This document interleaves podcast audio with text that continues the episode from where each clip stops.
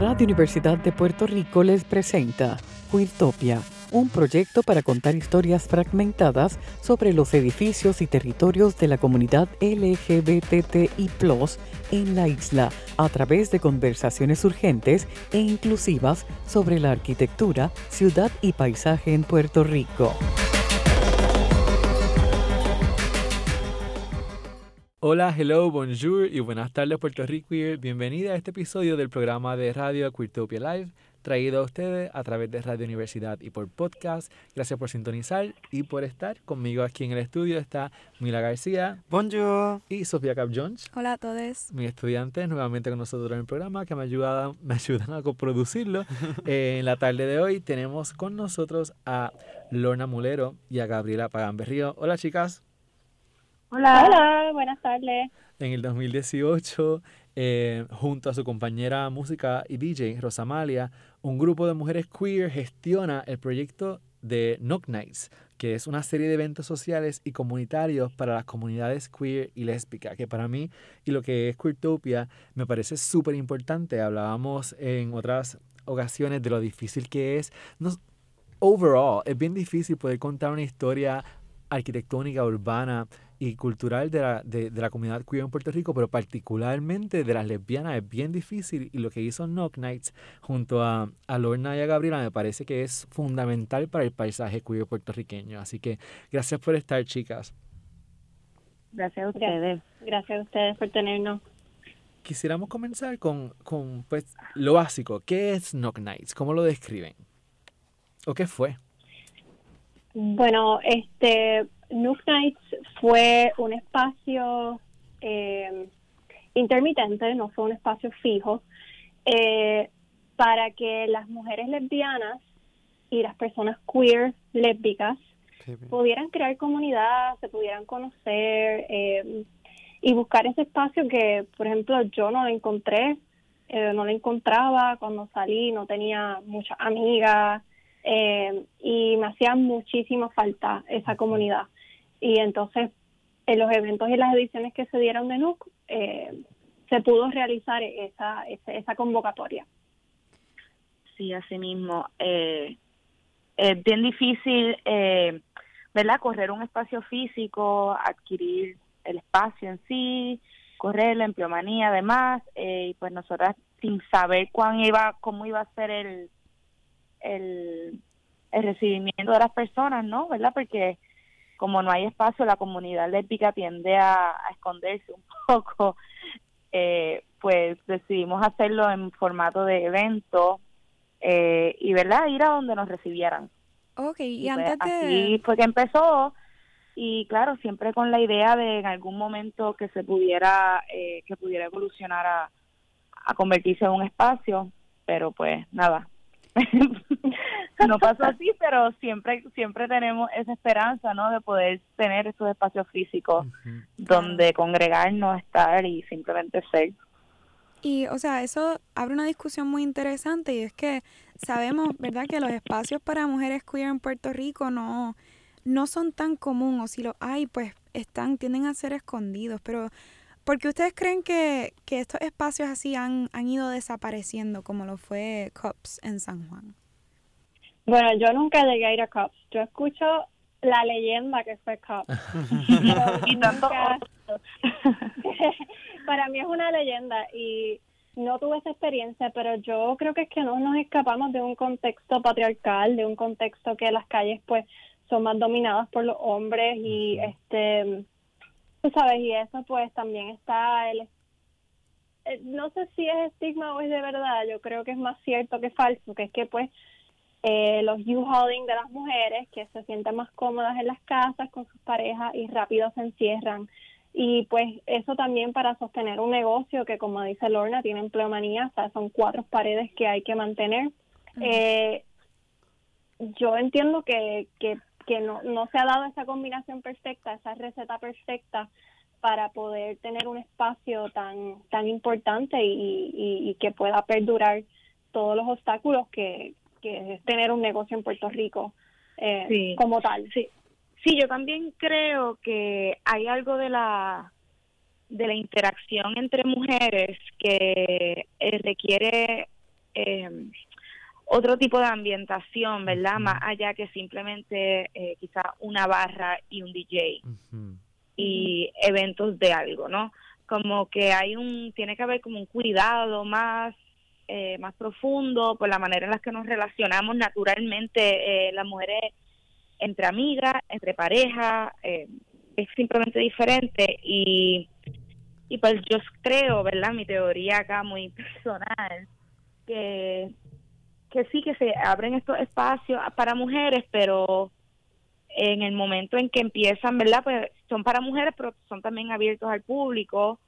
eh, quizás al pasarle el tiempo se va transformando esa energía inicial, eh, se va convirtiendo más en otro lugar cualquiera de la comunidad queer o de jangueo, punto, en general. eh, y que la razón principal quizás por la que las mujeres se sintieron cómodas en ese espacio, por la que las mujeres llegando va desapareciendo y bueno, se, se, se cierra ese ciclo hasta que viene otra generación y dice, oh, necesitamos otro espacio y así estamos abriendo y cerrando ese ciclo constantemente. Sí, yo creo que me interesa mucho esta palabra que, que usó Gabriela de, de le- leyendas para que tú le dijiste a Cops. Sí, Sí. Sí, pues yo creo, yo creo que eso habla de una de, de unos cambios de esa generación que ustedes están hablando. ¿eh? Son estos espacios que fueron como icónicos para unos, unas personas que ya pues tal vez nos llevan 10, 15 o 20 años, que nosotros nunca participamos de ellos, pero que se quedan de alguna manera dentro de la memoria cultural de la comunidad queer bien informalmente. Porque estoy seguro que si nos metemos a tratar de buscar fotos de COPS y cómo eran las plantas de ese lugar, información como un poco más oficial de lo que era, pues se nos va a hacer bien difícil, porque a mí me pasa, por ejemplo, cuando yo estaba haciendo research sobre Crash Club, que también era, Sí. ese sí yo fui, yo pude ir, pero seguramente pero personas Para mí es un mito. Sí, para que ti yo nunca pude ir para sí, allá. pero me encanta como esa idea de, de, de esta cosa informal que sabemos que estaba, pero no sabemos si fue de- como que Ajá. verdadera y si realmente los cuentos que cuentan eran verdaderas. Y unas loqueras, así que también uno escucha como... Claro, y crea también esa, esa historia oral. Sí. Claro. crea como una añoranza ¿verdad? para las nuevas generaciones que pues, cuando yo era jovencita que no, no tenía dónde ir, era como que wow, estos lugares que habían antes y como era la escena antes y, y, y claro, y lleva a uno a crearla y yo creo que en ese abrir y cerrar, ¿verdad? De esa, que quizás en otras escenas, ¿verdad? Subescenas de la comunidad queer no pasa porque esas no dejan de existir los espacios, pero en estos espacios que son más eh, dirigidos hacia las mujeres o cuerpos feminizados o, o sea, eh, personas eh, que se identifican como mujeres, eh, ese abrir y cerrar hace como que un cambio más drástico. Tú ves a Cops y es bien diferente a lo que fue no, que que y, y así sucesivamente. Pues eso es una buena, una buena, un buen jumping off point para las próximas preguntas. Eh, supongo que antes de ir a y preguntarle específicamente cómo describen NOC para los que nunca pudimos ir, es eh, eh, esta cuestión de que Lorna mencionaste ahorita de qué tipo de cosas o qué tipo de espacios hacen sentido para mujeres lesbianas o, o- o mujeres queer que son diferentes a como normalmente concebimos espacios de socialización para hombres gay. Y hablaste de un cuidado. ¿A qué te refieres?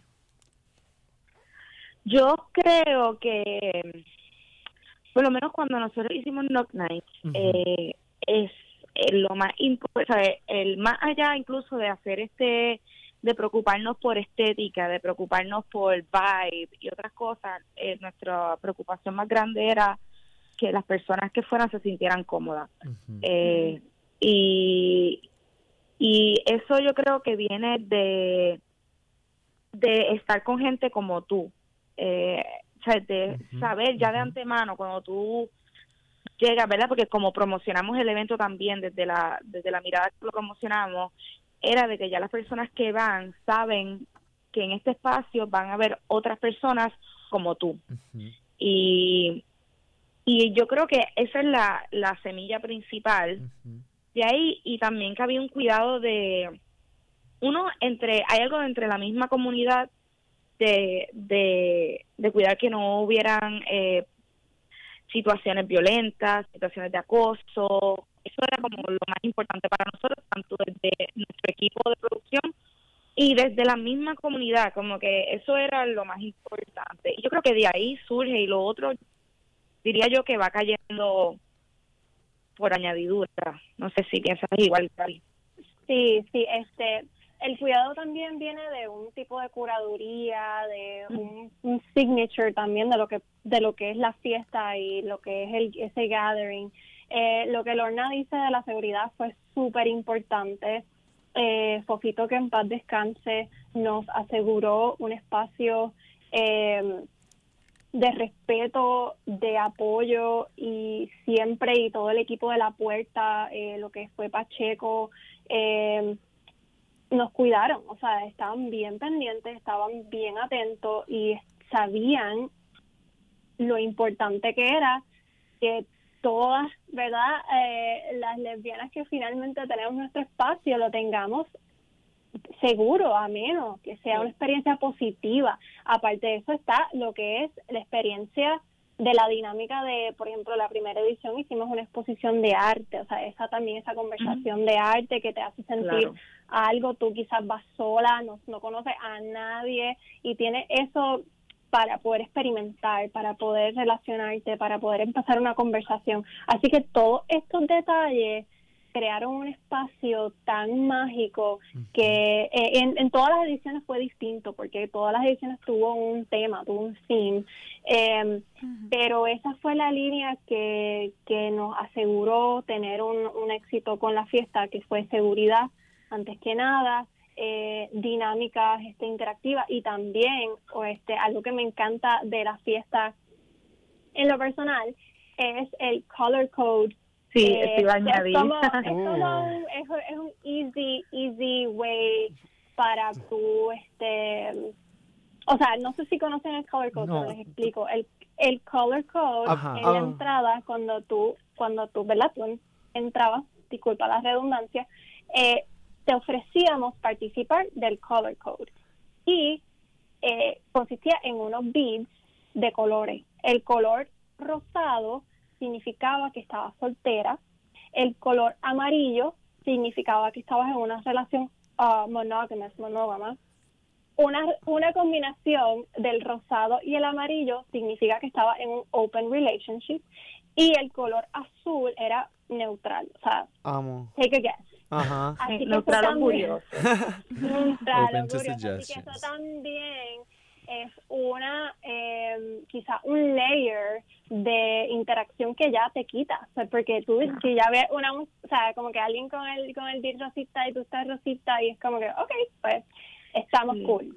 Pero, Sí, que eso era era otro layer para ese cuidado. Tratamos de buscar múltiples maneras de que las interacciones fueran lo más eh, consentidas, respetuosas. Amo, de verdad que esa esto, esa iniciativa está tremenda. Eh, yo he escuchado en, en otros clubs que hacen iniciativas similares. Pero entonces, yo como una mujer trans, como que yendo al espacio por primera vez, ¿qué yo vería? Porque dijeron que tienen distintos temas. Eh, Y lugares. hay lugares como...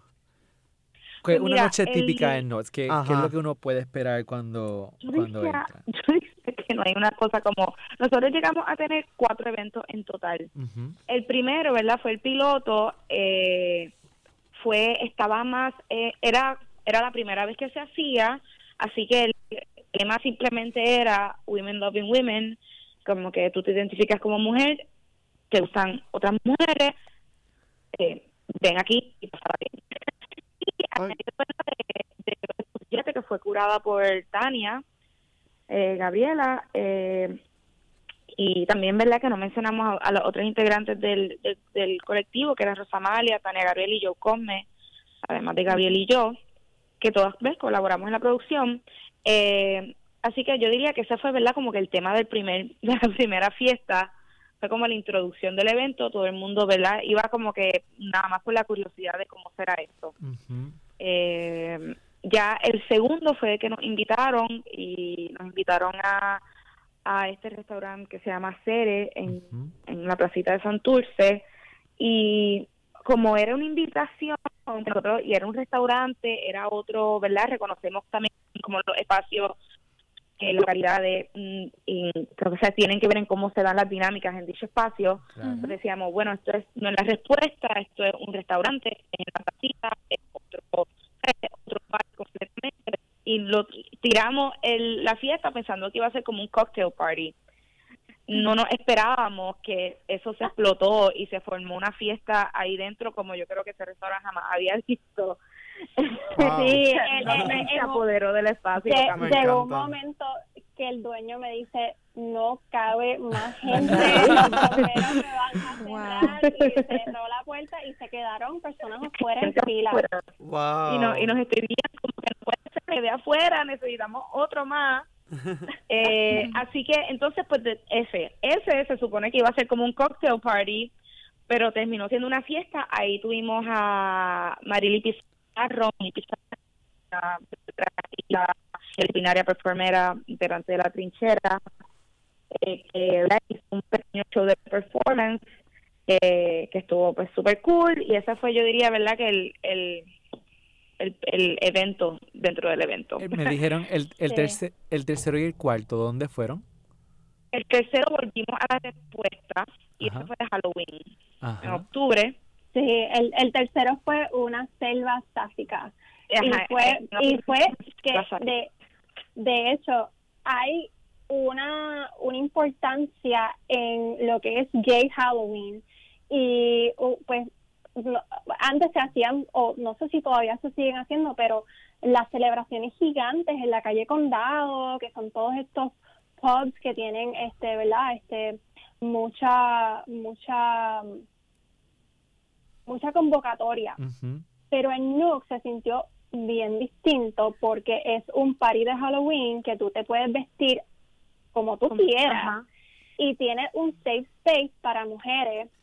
Sí. eh, y, y fue encantador. Y también Lorna hizo un escenario espectacular con unos árboles que montamos en la respuesta Wow. sí, transformamos la Parada. respuesta. Mónica Parada hizo unos bejucos que se guindaban del techo. Tuvimos una colaboración con Yomari Rodríguez que hizo unas mariposas a mano, las pintó y todo eso se puso, Qué o sea, bello. esos detalles ¿Y tienen fue fotos algo de eso? muy mágico. Sí, sí, tenemos fotos, me están en nuestro verlo.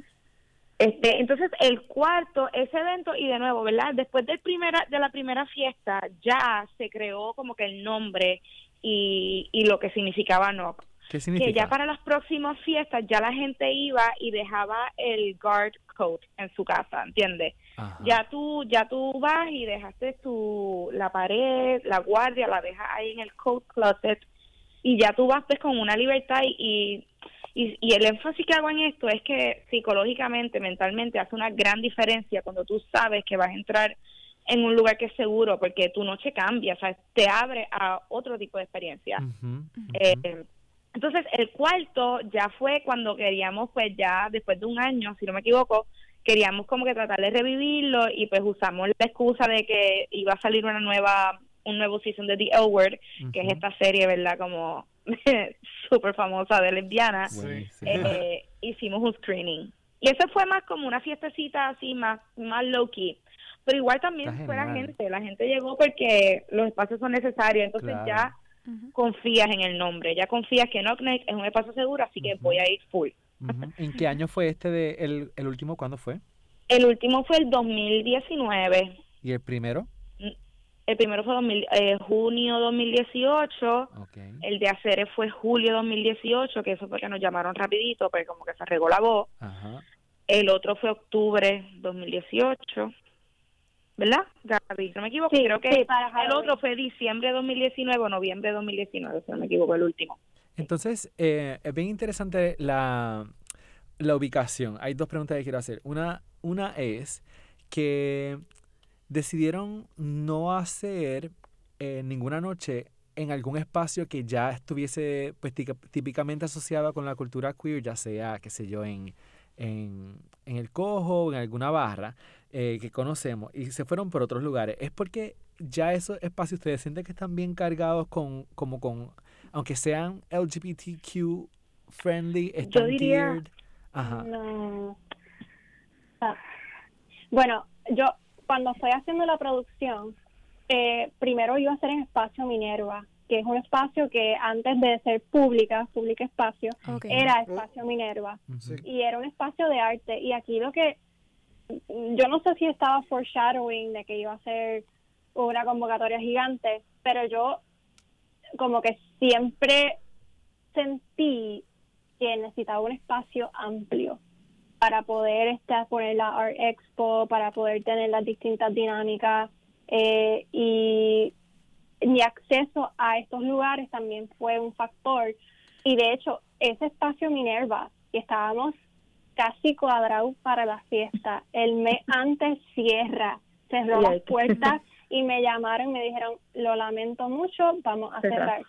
y ahí la respuesta fue literalmente la respuesta Fofito siempre me había siempre me había ofrecido el espacio para hacer producciones de, de Rosamalia eh, en su serie de eventos y fue como un perfect match eh, y nada, básicamente fue el acceso. El segundo evento de Acere viene porque la compañía Moa Des- o sea, la agencia, perdóname, Moa Design tiene como cliente a su restaurante, al restaurante Acere y ellos querían hacer una serie de out nights este y entonces ahí entra el espacio que de hecho ellos hicieron costearon la producción costearon el, el performance eh, y nos ayudaron económicamente con todo lo que es el arte gráfico etcétera. Eh, y haciendo el menú de, de los drinks que hicimos unos drinks en particular eh, con nombres como Baby Dyke Tomboy etcétera. Eh, y luego volvemos a la respuesta porque pues tenemos esa apertura y ese acceso. Pero yo creo, eh, eh, sí, que definitivamente eh, la, la, eh, ¿verdad? La, los espacios que se nos dieron, ¿verdad? Eh, definitivamente, porque en Puerto Rico a veces las cosas son así, simplemente la oportunidad que se te abre es por donde uno va. Pero pensando en tu pregunta, Reiner, yo creo que subconscientemente sí hay, yo me atrevo a decir que sí hay algo de buscar otro lugar, Claro. otro espacio, ¿no? Sí. Eh, porque yo, eh, y de nuevo hablo desde mi pers- muy personal, yo sí creo que los espacios queer están definitivamente están saturados eh, por la que también tradicionalmente y culturalmente son los más que janguean. O sea, también está ese otro layer de, de quién usa el espacio y para Sí. y por ende para quién se hacen estos espacios. Pero yo creo que sí hay algo ahí en la en, en la movida subconsciente de decir esto es otro tipo de espacio queer Sí. este y queremos crearlo de cero no no queremos y, y, y lo creamos de cero verdad todo pensamos totalmente pensamos todas las partes de cero y eso requiere otra actualidad requiere otro espacio que no haya en una memoria en un collective consciousness Sí. que ya es como que, ah, pues Exacto. está al lado de circo, pues entonces la misma gente de circo va a salir de circo y va a ir a Ujú, no. Porque no, eso si no lo hubiéramos hecho en circo, you know? Sí, sí. Sí. O sea, Yo- que sí, definitivamente sí hay, yo creo que hay algo de, de un blank slate. Sí, y yo- también la logística del, de que todo el mundo aquí anda en carro, o sea, la respuesta tenía estacionamiento, Estacionamiento, claro. así que tú facilitas también esa salida para quizás una persona que nunca sale, pues finalmente va a salir, pues que tenga todo ese uh, accommodation accesible. Y también tiene, tenía también renombre ese espacio, ¿no? De- hay una seguridad ahí donde de momento es como que la gente dice, ah, respuesta, pues cool, como que yo sé dónde es, yo he ido antes, Yeah. está accesible, exacto, tiene estacionamiento, he ido a otros eventos ahí, pues también yo creo que ese es otro layer también, Estamos de ya, estamos ya por terminar, pero quisiera te- tomar un tiempito para abundar sobre esta, sobre esta idea de selección del lugar y de la, el, el blank slate. Porque yo tiendo como que a abogar de que tengamos nuestros propios, como que seamos dueños de nuestros propios edificios a la medida que sea posible, que no estemos todo el tiempo a la merced de que otra persona nos preste un espacio. Pero hay algo que funciona como estrategia, que le estaba funcionando a ustedes con esta, esta condición un poco nómada. Esta idea de siempre tener un blank slate y de siempre tal vez como estrategia misma de, de, de convocatoria, de ocupar un lugar que normalmente no se ha ocupado, de tener una experiencia diferente a la que tuviste la vez pasada, pero dentro del, de esta idea de seguridad y dentro de la, la confianza que tenían con, con, con el nombre de, de NOC. eh, y, Y no sé si me pueden tal vez como hablar un poquito más de, de eso, de lo, lo que sí le permitió el que no tuviesen que estar como amarrada a un lugar en particular. Yo creo que yo creo que el, la mejor muestra de eso es cuando nos invitan a que ahí yo creo que fue cuando nos dimos cuenta que definitivamente Knock Nights era su propio ser, independiente del lugar. Totalmente, porque eh, como te dije ahorita, hacer se transformó en Knock.